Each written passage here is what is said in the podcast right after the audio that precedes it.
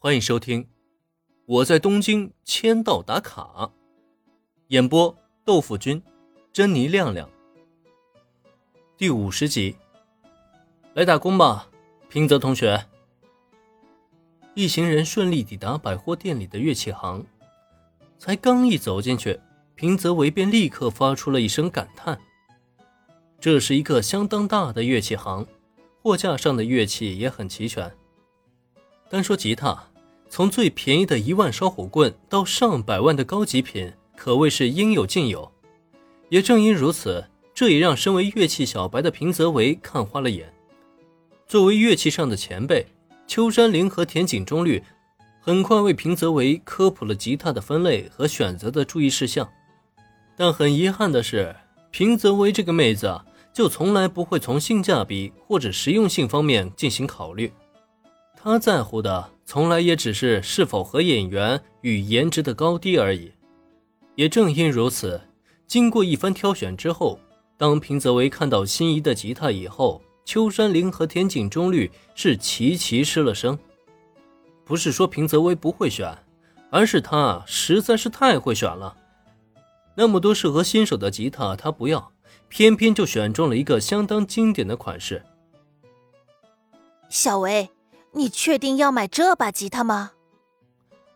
看着蹲在吉他面前就不动地方的平泽唯，田井中律禁不住的抽了抽眼角。没办法，这把吉他实在是太贵了，高达四十万的价格，是他那套二手架子鼓的三倍，还带拐弯的。无论怎么想，这都不是一个普通高中生能承受的价格吧？听到田井中律的话，平泽唯默默点了点头。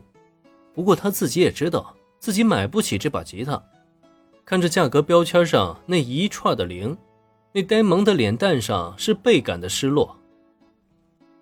小维啊，这虽然是把好吉他，但它的价格实在太贵了。我比较建议的是从这边五万元左右的吉他里挑选一把。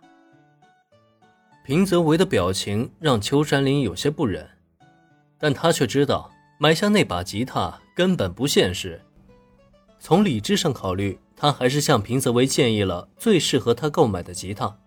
只可惜啊，已经完全被这吉他吸引的戴维是根本走不动地方。仅仅是看了那边两眼，便立刻又将目光锁定回了他心仪的吉他之上。眼见着这一幕，秦吹大小姐不由得大动恻隐之心，有心帮助朋友吧，却又怕自己出钱会破坏这份友谊。就在这气氛有些僵持之际，四十万的确不是一个普通学生能担负的价格。平泽同学，你每个月的零花钱有多少？在这个时候，林恩终于开口了。他不知道这个乐器行是否和原剧情中那样属于晴吹大小姐家的产业，但从平泽唯选中那一把四十万的吉他之后，他就知道自己应该做些什么了。不然的话，他还说什么守护这群可爱的孩子呢？哎，我的零花钱吗？一个月的话，大概五千。林恩突如其来的问题让平泽唯愣了一愣，下意识用食指点了点脸颊，想了一会儿之后，他才迟疑的回答道：“五千啊，也就是说一年六万。”想买下这把吉他的话，需要六年半的零花钱。